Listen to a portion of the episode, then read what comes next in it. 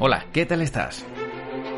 Te doy la bienvenida a esta temporada de Filmcast de World Media y de un nuevo podcast sobre cine y series. Abrimos la temporada con mucho músculo, con mucha fuerza. Quizá si tienes una edad, como Manu Díaz o como yo, te acordarás de He-Man y los Masters del Universo. Pues vuelven, vuelve He-Man y los Masters del Universo con Master del Universo Revelación. Así que para empezar la temporada, en este podcast de World Media, qué mejor que hacerlo con mucho músculo. Y es un placer arrancar en esta temporada ya en septiembre y en fase normal después de esa fase beta que hemos tenido en World Media, eh, pues arrancar con Manu Díaz. ¿Qué tal Manu? ¿Cómo estás? Hola, ¿qué tal? Pues muy bien, muy bien. Eh, pues encantado de, de, estar aquí pasando de, eh, del beta a no sé si ahora es el alfa o el omega. Claro, lo que pasa es que, claro, con esto de las variantes y demás cosas que se están nombrando, delta, claro, suena un poquito raro ya utilizar el alfabeto griego, ¿no? Pero bueno, el beta, del beta pasamos al alfa y vamos creciendo, vamos a, mejor y, fase normal para, para disfrutar de los podcasts y, hacerlos en su plenitud, ¿no? Y encima, claro, eh, llega un máster no es un máster académico, pero sí es un máster del universo que todos conocimos hace muchísimos años y que, que, bueno, que nos trae probablemente muchas historias que contar y que nos traes en el día de hoy, ¿no? Este podcast. Efectivamente, bueno, este sí es un máster de verdad. sí, sí. Viene a más, este, este está, este está avalado en este caso por, por, por Mattel. Eh, pues sí, Masters del Universo, eh, que, que, es una uh, franquicia de, de, juguetes que nació pues a principios de la década de los 80, en 1981, 1982 aproximadamente. Eh, y que, mira, cuando hablamos de esos discursos que hablamos de eh, un poco de, um, discursos de, superación, de, eh, más de, que a veces pues un fracaso no es un fracaso, sino es, un escalón más hacia, hacia el éxito, pues aquí podemos decir que Masters del Universo es el producto de dos fracasos, de dos fracasos de Mattel. El primer fracaso fue que Mattel se postuló Em, para sacar la línea de juguetes de Star Wars eh, con, eh, digamos, con, la película del 77, cuando todavía el merchandising era una cosa que, bueno, nadie, nadie creía en él, salvo eh, George Lucas, y, que fue George Lucas realmente quien, quien impulsó lo que es, digamos, sacar líneas de juguetes basados en los personajes de la película. al final, pues fue la otra, otra, otra juguetera, fue Kennel quien se quedó con, la franquicia de, Star Wars y Mattel pues se quedó ahí con las ganas. Un poquito después pues también surge eh, digamos la, ah, ese proyecto de llevar eh, las historias de Conan el Bárbaro a la gran pantalla, más con Arnold Schwarzenegger, etcétera, y de nuevo Mattel se postula para sacar una línea de juguetes basados en la película de Conan el Bárbaro. Eh, en este caso la productora, pues por un lado no queda muy convencida de, los diseños de, Mattel y por otro lado, al ser una película con un perfil un poco más adulto, pues, pues bueno, si bien el personaje pues viene del mundo de la literatura y sobre todo de los cómics, pues no ven tan claro el hecho de sacar una línea de, juguetes basada en, eh, en, la película Conan el Bárbaro. Así que, como vemos, pues Mattel pasa por, por esos dos fracasos y lo que decide es, pues dado que esos, esas dos eh, pruebas no han funcionado, fusionarlas y eh, sacar Masters del Universo, que es eh, pues una línea de juguetes basado pues en, una historia de, espada y brujería medieval, pero mezclado también con elementos de ciencia ficción y tecnología. y, y, de ahí pues surge esta idea en el que nos vamos al planeta Eternia, donde hay una lucha entre el bien y el mal, donde tenemos eh, el personaje de, de He-Man eh, como el, digamos, el, el, máximo defensor de, del bien y de los secretos de, de, Eternia. Y por otro lado tenemos a Skeletor, que es el, líder de los villanos y que lo que quiere es eh, pues apropiarse de los secretos mágicos de, Eternia que están ah, digamos, salvaguardados en el castillo de, de y que ahí pues tenemos esa, esa confrontación. A mí, evidentemente, Mattel, pues a partir de esas dos ramas saca una línea cada vez, eh, digamos, más creciente de, personajes, todos con sus características específicas y sobre todo, bueno, digamos que, el juguete tenía una serie de, elementos que llamaban la atención. Por un lado, es que eh, frente a, lo mejor, salvo la excepción de, de algunos de otras líneas de juguete, como por ejemplo Hyperman, pero sí es verdad que las figuras de los Masters eran de un tamaño mayor del que nos lo que era normal eh, en la línea de, muñecos en aquella época. Y por otro lado, eh, pues claro, estamos en la década de los 80, que es un momento en el que también pues el, el digamos la, el culturismo empieza a adquirir gran popularidad, entre otras cosas, pues gracias a, Arnold Schwarzenegger y entonces todos estos personajes pues parecen que han salido pues de, del Gold Gyms que por ejemplo con uno de los eh, gimnasios donde entrenó eh, Schwarzenegger no o sea tenemos esa, esa imagen de uh, personajes extremadamente musculados eh, y, que, que bueno que van a, a, enfrentarse unos a otros y que digamos de cara a, los posibles consumidores de la línea de juguetes, sobre todo lo que tenía también era, pues, digamos, la, la, amplia gama de personajes que había y las características tan particulares que tenía cada uno. Eh, Mattel, en este caso, pues quiso darle la vuelta a, a, la tortilla y dado que no podía sacar una línea de juguetes de merchandising basados en una película, lo que hizo fue eh, promover la producción de una serie de televisión basada en su juguete. Eh, ahí lo tendríamos, pues, sobre todo la, la serie que, que, produjo Filmation, eh, que estuvo en, en, antena a partir de 1983. Fueron, ah, creo que si no recuerdo mal, cuatro temporadas. y que supondría también pues una forma de impulsar aún más eh, la popularidad de, de, esa línea de juguetes y por supuesto conseguir que se vendieran muchísimo más.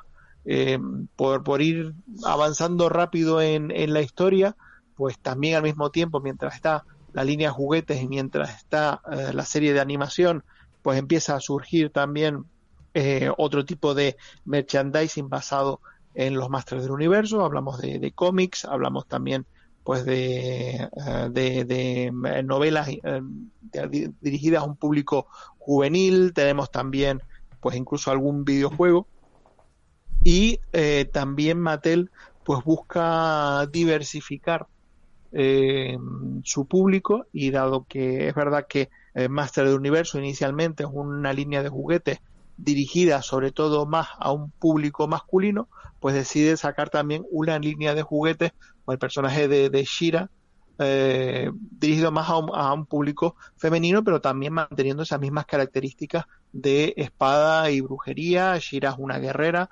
eh, no es eh, una princesita Disney, sino todo lo contrario, una, es una luchadora y, bueno, que en ese sentido pues se equipara al propio He-Man.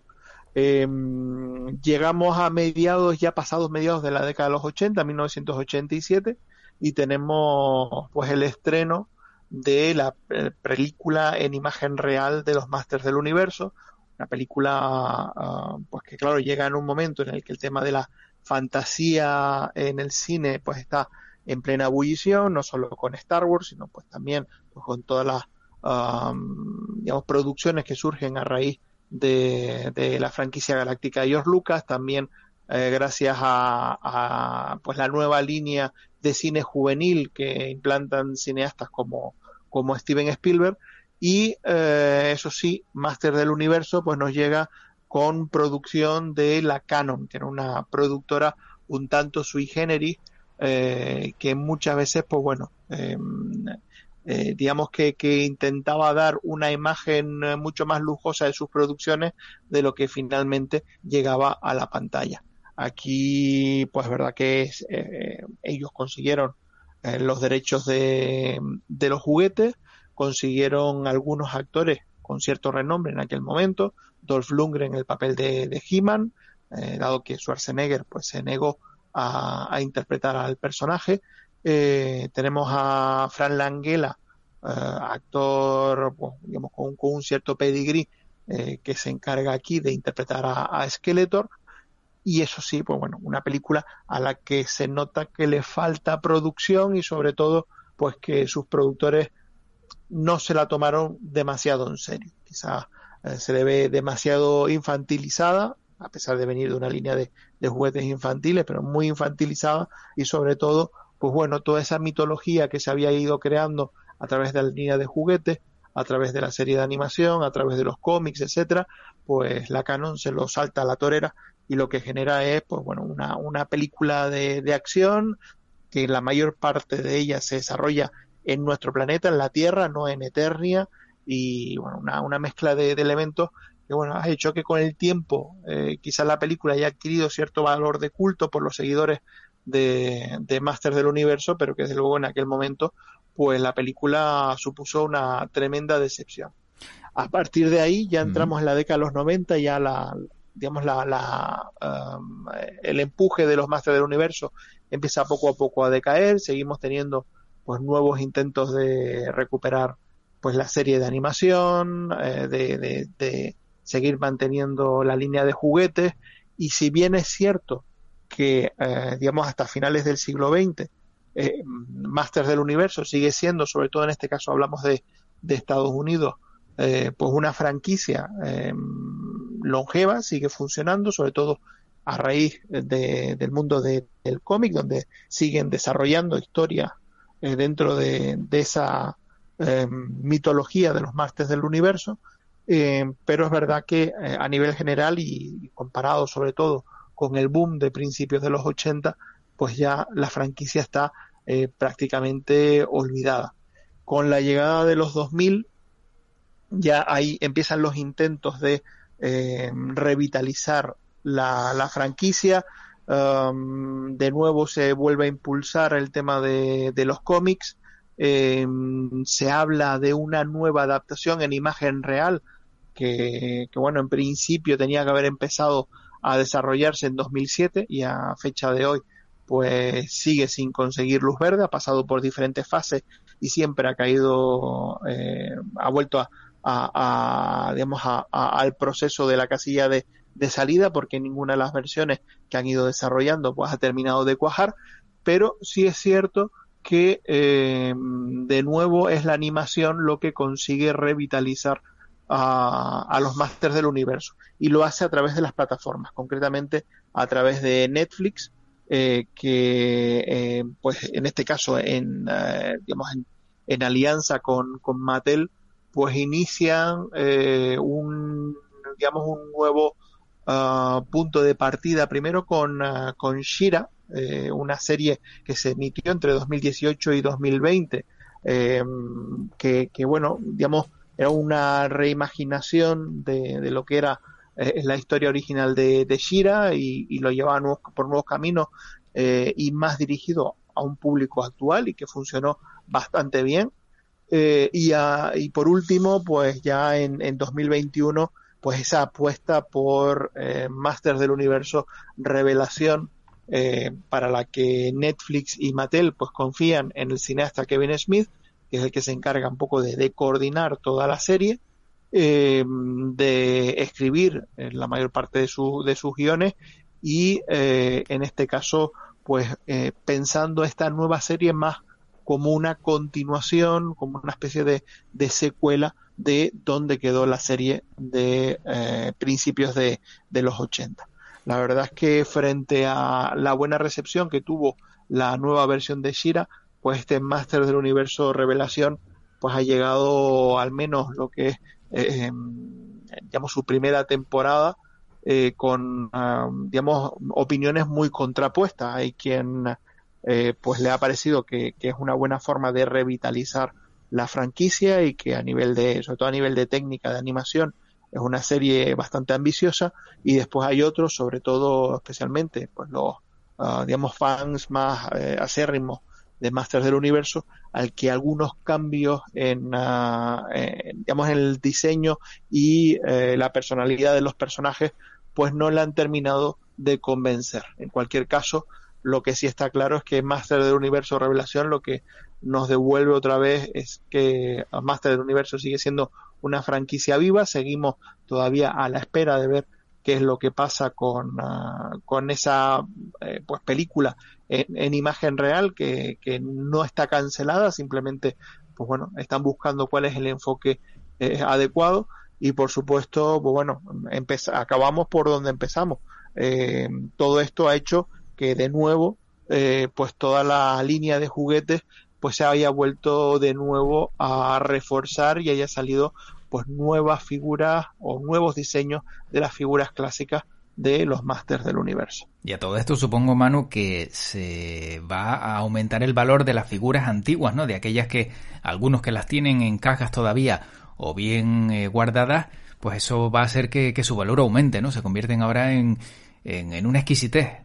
Hombre, efectivamente, siempre con toda línea de juguete, eh, y en este caso con, con, con, Master del Universo, si es verdad que a través de Internet hay una auto, un auténtico eh, furor por, por, lo que son las figuras antiguas, eh, y, y, hay, bueno, digamos que, que eh, grupos donde de, de, intercambio de venta, etcétera, de, de digamos, las figuras clásicas y que están pues muy valorizadas, pero como suele pasar, como decía, eh, cuando sale una nueva línea que lo que hace es renovar um, el diseño de, una línea de juguetes anterior, la original se revaloriza mucho más, porque ya eh, digamos que el tener el, el, original y no tener la nueva versión, pues también eh, digamos que supone un, un grado dentro del valor del juguete. Mm.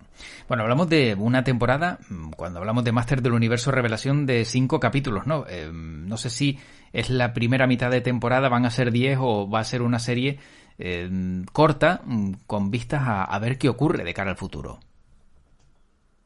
Bueno, la segunda, lo que es la segunda parte sí está cerrada. Eh, se supone que se presentará a finales de, de 2021, principios de 2022. Eh, y sí es verdad que son pocos capítulos, más la duración es muy corta, son en torno a 25 minutos por, por episodio.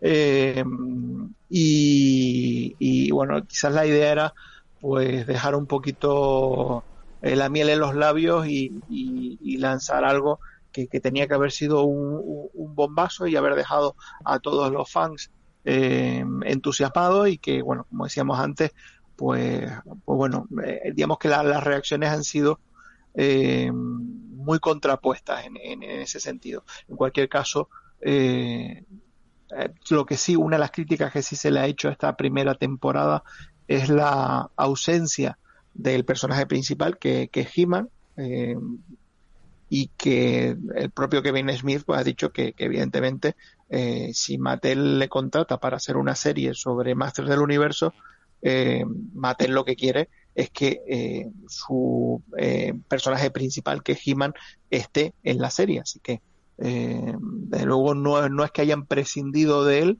sino simplemente han querido desarrollar una línea argumental y, por supuesto, pues He-Man tendrá muchísimo más peso en la trama en la segunda temporada.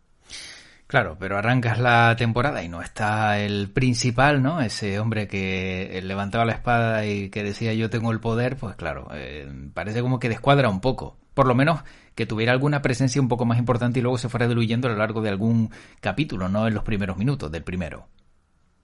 Sí, es verdad, es que claro, el, en este caso em, la serie parte eh, ya en el primer episodio hay como un punto de ruptura eh, porque eh, eh, digamos que, siempre hemos tenido a los Masters del Universo, en este caso los personajes positivos, como, como un grupo homogéneo y que siempre se llevan bien y que no hay, digamos, roces entre ellos. Y Kevin Smith lo que se ha hecho es romper con, con ah, esa ah, cohesión y em, el primer episodio, sin, sin, entrar mucho en spoiler, pero es una, una ruptura total de la mitología de, de Masters del Universo. Eh, y eso hace que los personajes acaben disgregados y eh, parte de la historia sea que tienen que volverse a reunir. Eh, no quiero dar mucho, muchos más detalles sobre la trama, pero, pero sí es verdad que, que, en este caso eh, parte de, la intención inicial de Kevin Smith era esa, era poner a los personajes en un punto de ruptura y después, eh, digamos, que, que, el arco argumental sea cómo se reconstruye eh, ese grupo a partir de lo que de lo que sucede en el primer episodio. Lo que sí entiendo, Manu, es que eh, Master del Universo en esta en esta nueva serie transcurre donde tiene que transcurrir, ¿no? Que es en Eternia, porque la película de finales de los 80 mm, no transcurría en Eternia, pero por temas de presupuesto parece que el fabricar escenarios y criaturas elaboradas de otro mundo era mucho más caro que trasladar la historia a la Tierra, que fue finalmente lo que se hizo para la película protagonizada por Dolph Lundgren. Sí, eh, efectivamente. Eh, ahí, precisamente el hecho de haber sido la Canon quien, quien produjo la película, pues supuso, e, este era uno de los problemas, que la Canon no barajaba superproducciones como era habitual en, en eh, los grandes estudios de Hollywood. La Canon era una productora pequeña, pero que digamos que eh, utilizaba eh, más el, el, empeño y, y, la cara dura a la hora de sacar adelante sus proyectos que realmente el conseguir eh, fuertes inversiones. Recordemos, por ejemplo, la Canon eh, fue quien adquirió los derechos de Superman a los hermanos Salkin después de que tras Superman 3 los hermanos Salkin vieran que aquello no tenía mucho más recorrido. La Canon compró los derechos y eh, produjeron, ellos produjeron eh, Superman 4 que es eh, de, de, de, todo lo cualquier versión audiovisual de Superman que se haya hecho mm. la baja la más abominable y, mm. y odiada de todas Claro, eh, o sea, se hicieron con algo que ya eh, prácticamente ya no había más que, sacarle y, bueno, como dices tú, para intentar sacar algo de rentabilidad. Pero sin embargo, aunque la historia transcurriera en la Tierra, esto mm, generó que tuvieran que hacer un, un set eh, enorme. Parece que fue el más grande de Hollywood construido en más de 40 años, el, el que incluía el castillo de Grayskull, como tú dijiste, y que hizo que, que, bueno, que tuvieran que hacerlo todo de tal manera que esos dos grandes escenarios se mantuvieran casi en cuatro décadas como los más grandes para una película que al final tampoco dejó muchos beneficios, ¿no? Si no me equivoco, creo que costó 17 millones y eh, sacaron 25. Sí, no, no. Eh, de todos modos, eh, a ver, de lo que dice la Canon, mm, tenemos que creernos la mitad. la Canon ahora mismo está encantada con, este podcast. ¿eh? Eh, evidentemente, para la Canon, Master del Universo fue una producción muy importante, muy por encima del nivel de producción que ellos solían tener. Pero, eh, desde luego, no, no era la, la, la superproducción que podría haber sido en, en otras manos. Y eh, si es verdad que, se hizo, o sea, la mayor parte de la inversión de la película se fue en, en decorados y efectos especiales, porque eh, en este caso Dolph Lundgren no, no tenía un caché tampoco tan uh, estratosférico. No sé cómo hubiese hecho la Canon de haber de que si Arnold Schwarzenegger a ver si que sí, eh, aunque muy probablemente Schwarzenegger dijo que no cuando vio lo que le ofrecían por, por hacer de he eh, pero, y después que, eso, como digo, tenemos como, como nombre así destacado, más allá de Dolph Lundgren, a Frank Langella, que es un actor que tenía su, su prestigio en ese momento, pero que desde luego no era tampoco una, una principal estrella de, de Hollywood. Sí es verdad que algunos de los que participaron después con el tiempo, pues sí pasaron a, tener cierta fama. Courtney Cox, a la que después con la serie Friends, pues la fama la serie, pues tuvo aquí uno de sus primeros papeles. Pero, pero bueno, que, en ese sentido, eh, Master del Universo es una película eh, tremendamente ambiciosa para los cánones de la canon, valga la redundancia, pero desde luego dentro del perfil de la época, eh, pues acabó siendo una película eh, que, quedaba bastante corta. Por así decirlo, por, por vincularla con, con, dos producciones cercanas en el tiempo y también vinculadas digamos, a, a, un, a géneros similares, eh, Master del Universo se mueve en, digamos, en la misma liga que Flash Gordon o incluso, digamos, que eh, Howard el Pato. Bueno, quizás esto último es un poco más exagerado, pero sí es cierto que, bueno, que dentro de, de, esa línea, un poco de, películas que pretendían ser grandes adaptaciones y que después quedaron eh, un poco en, evidencia ya en su tiempo, ¿no? Y ahí, de luego, Master del Universo, Flash Gordon, pues son dos, dos películas que, que entran dentro de, de esa misma línea. Claro, Flash Gordon, que quizás de lo que podemos sacar como parte buena es la banda sonora, ¿no? Donde está Queen porque luego, como tú dices, también poco más. Sí, pero eh, la verdad es que eso son, son películas que a las que el paso del tiempo, quizás para el público general, pues ha hecho que, envejezcan muy mal, pero para un sector determinado mm, ha hecho que, la película haya ganado eh, como película de culto. Mm, ha pasado con Flash Gordon y pasa también como con Masters del Universo.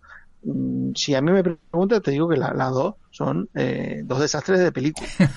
pero, eh, pero, pero, sí es verdad que han conseguido em, con, con, el paso del tiempo ganarse el cariño de, un sector del público y eso, bueno, eso es de, respetar. Tú mencionabas lo de la banda sonora de, Flash Gordon con las canciones de, de Queen.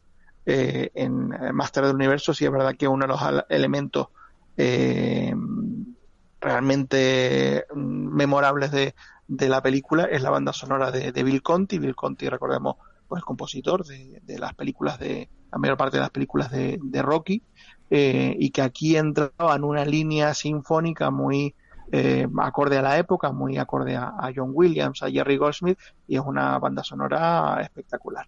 Bueno, Oye, mano, pues yo tengo una curiosidad de la película de los 80. Hablo de la película de, de, carne y hueso, de los actores y, actrices de carne y hueso.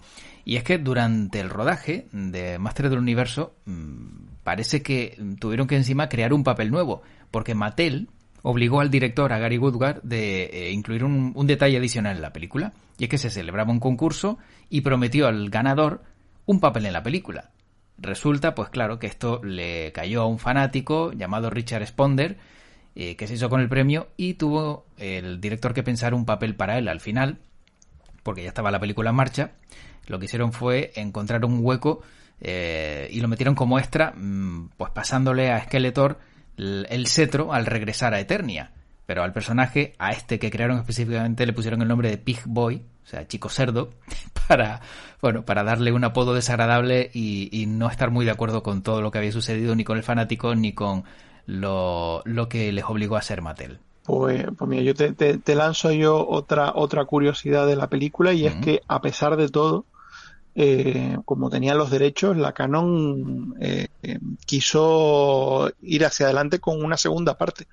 No me diga. Eh, pero al final, sí, al fin, lo único que al final, claro, eh, digamos que, que en ese momento la Canon tampoco estaba en el mejor momento eh, financiero, digamos, los ingresos por Master del Universo no habían sido tan lucrativos como ellos esperaban y al final el guion que sí se llegó a preparar de la segunda parte de Master del Universo se reconvirtió en una película de, acción y ciencia ficción que se tituló Cyborg y que fue una de las películas que lanzó a la fama, ni más ni menos, que a Jean-Claude Van Damme. Mm, pues la recuerdo también. Otra gran película de pensamiento crítico. Efectivamente, también muy cano, muy cano. Muy cano, efectivamente. Bueno, Manu, eh, nos quedan eh, también pues esas frases míticas, ¿no? De yo tengo el poder y, además de, ese nombre He-Man, ¿no? El el, hombre, ¿no? El hombre, o sea, él como él y hombre como hombre, que también tampoco se, eh, se extrañaron mucho la cabeza cuando se creó el personaje, como bien tú decías, con, ese relato desde sus inicios. Sí, eh, bueno, efectivamente se supone que, que He-Man, recordemos que el origen de He-Man es Conan el Bárbaro. Eh, y más concretamente el Conan el Bárbaro de Arnold Schwarzenegger. es, el, es el modelo. Eh, si es verdad que tiene algunos elementos eh, cogidos, pues por ejemplo, de los cómics de, del, eh, Príncipe Valiente, eh, el, corte de, pelo, la figura de lo que es el príncipe Adam, que porque en este caso He-Man es como un superhéroe, tiene eh, digamos una, una, identidad secreta. Él, realmente él es el príncipe Adam, que es el heredero de, Eternia, pero que cuando coge su Excalibur particular, se transforma en, pues, en, en He-Man y es el defensor de, Eternia y de los secretos de, Eternia. Y, en ese sentido, pues, eh, pues es verdad que, bueno, la, imagen era muy acorde a el, ideal físico que promovía pues el cine eh, etcétera de, ese momento no que es el, eh, ese un poco ese perfil de, extraído del culturismo. Curiosamente dentro de los juguetes el personaje, el muñeco más endeble de, todos era el del propio He-Man. Porque tenía, sí, porque las, las piernas de los personajes estaban unidas por un elástico, las mm. piernas eran rígidas, pero uh, digamos que, que, estaban unidas por, por, por un elástico en, en, la zona del calzón para que pues tuviera una cierta movilidad eh, y, y, el, y, el, elástico de los muñecos de He-Man yo no sé qué problema tenía, pero era, se rompía de nada. Había que, tener mucho cuidado y al He-Man no había que moverle mucho las piernas, porque de nada se quedaba como el Teniente Dan. como el Teniente Dan. Teniente Dan, ¿no? y además, claro, era, era más de, de, tren superior, He-Man, ¿no? Hame brazos, hame abdominales, pero no me muevas las piernas que enseguida, enseguida tengo lesiones y, y reviento los isquiotibiales. Sí, se ve que, los días de piernas se saltaba el gimnasio. Efectivamente. Bueno, Manu, para acabar, ¿tú eras más de He-Man o de Skeletor? Porque yo lo tengo claro.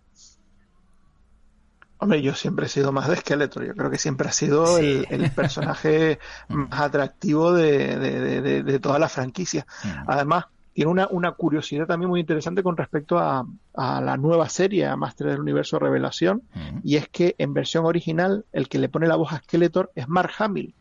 Ah, Entonces tenemos a Mark Hamill, Luke Skywalker, poniendo la voz a Skeletor, que es un personaje basado en Darth Vader. Sí, es como un círculo muy extraño, ¿no? Sí, sí, sí. Ahí ahora Mark Hamill puede decir yo soy mi padre. Ahí he cogido la voz de mi padre también, ¿no? Con el paso de los años. Tremendo. sí, sí. sí.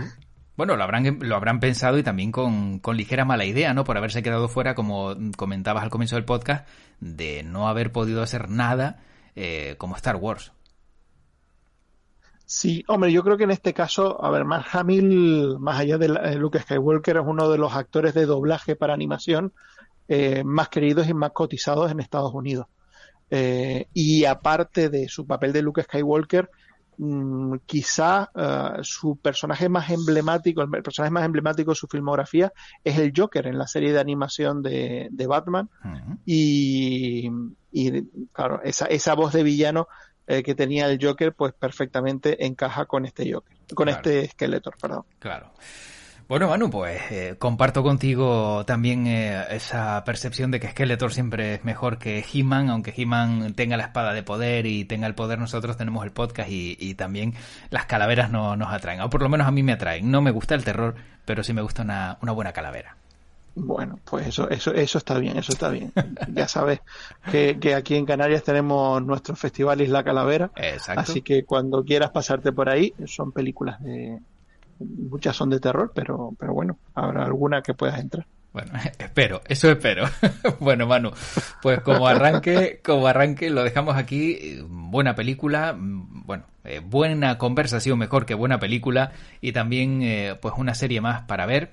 Esa nueva llegada de los Masters del Universo con esta revelación y veremos también si en un futuro no muy lejano le sacan también eh, papel en carne y hueso. ¿Quién podría encarnar a los Masters del Universo y a He-Man en una nueva versión ya para acabar Manu mm, pues de, actores de, carne y hueso teniendo en cuenta que ha de ser rubito. A mí se me ocurre La Roca pero claro de rubio con lo moreno que es no cuadraría. Bueno cuadrar sí porque él está bien cuadrado. Sí eso sí eh, pero él es un roble. Em, pues mira la verdad es que justo los los intentos que han tenido de imagen real eh, pues no han, no han tirado por, por un actor de, de, ese perfil tan, tan masado eh, como, como el He-Man original, sino un perfil un poco más musculado, sí, pero más estilizado.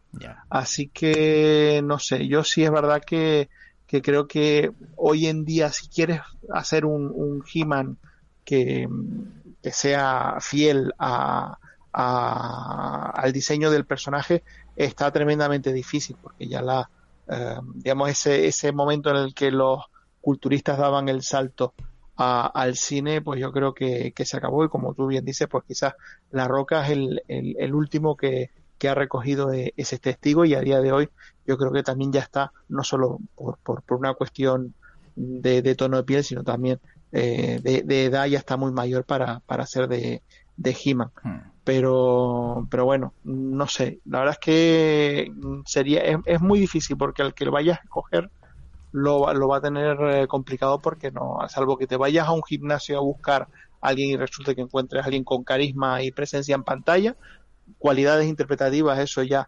mm, no, no, no es requerimiento básico, pero, pero presencia en pantalla y carisma, hmm. desde luego que sí. Hombre, se me ocurre Jason Momoa, pero claro, después de hacer Aquaman, que te metas a ser He-Man, es como ir abriendo el rango de, grandes superhéroes. Y, y, Jason Momoa hizo un Conan el Bárbaro, que él lo hizo muy bien, pero la película era, eh, esa sí era muy, muy cercana a Howard el Pato. Me hace gracia lo de Howard el Pato porque creo que vi la película, pero es que lo peor de todo es que tuve el videojuego. O sea, para Commodore. O sea, imagínate lo que son las cosas, Manu. Así que, de verdad, bueno, no esperaba yo este, este final de la, del primer podcast de esta, de esta nueva temporada. Pero bueno, seguro que nos vas a dar muchas sorpresas y vamos a tener pues mucho cine de que hablar y muchas series también eh, que comentar en estos ratitos donde tenemos el poder, tenemos el podcast, pero también tenemos el, lema de World Media, Manu, y ese es que, tu podcast te acompañe. Pues nada, pues ya sabes que yo siempre te digo que larga y próspera vida al podcast. Que así sea. Pues Manu, cuídate mucho, un abrazo. Un abrazo, hasta luego. Hasta luego.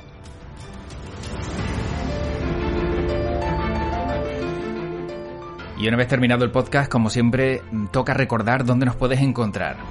En nuestra página web en www.worldmedia.es y además en las plataformas de audio más importantes, como Evox, Spotify, Spreaker, Google Podcast, Amazon Music, todas ellas. Ahí estamos en World Media con este podcast, con el mundo del cine y con Manu Díaz. Y te espero en un siguiente podcast. Y si quieres dejarnos también alguna reseña, algún comentario, puedes hacerlo a través de nuestras redes sociales. Nos encuentras como World Media Spain o también en nuestro correo información arroba worldmedia.es. Soy José Luis Martín y te deseo lo mejor. Y como siempre, me gusta acabar este podcast con nuestro lema, y ese es que tu podcast te acompañe.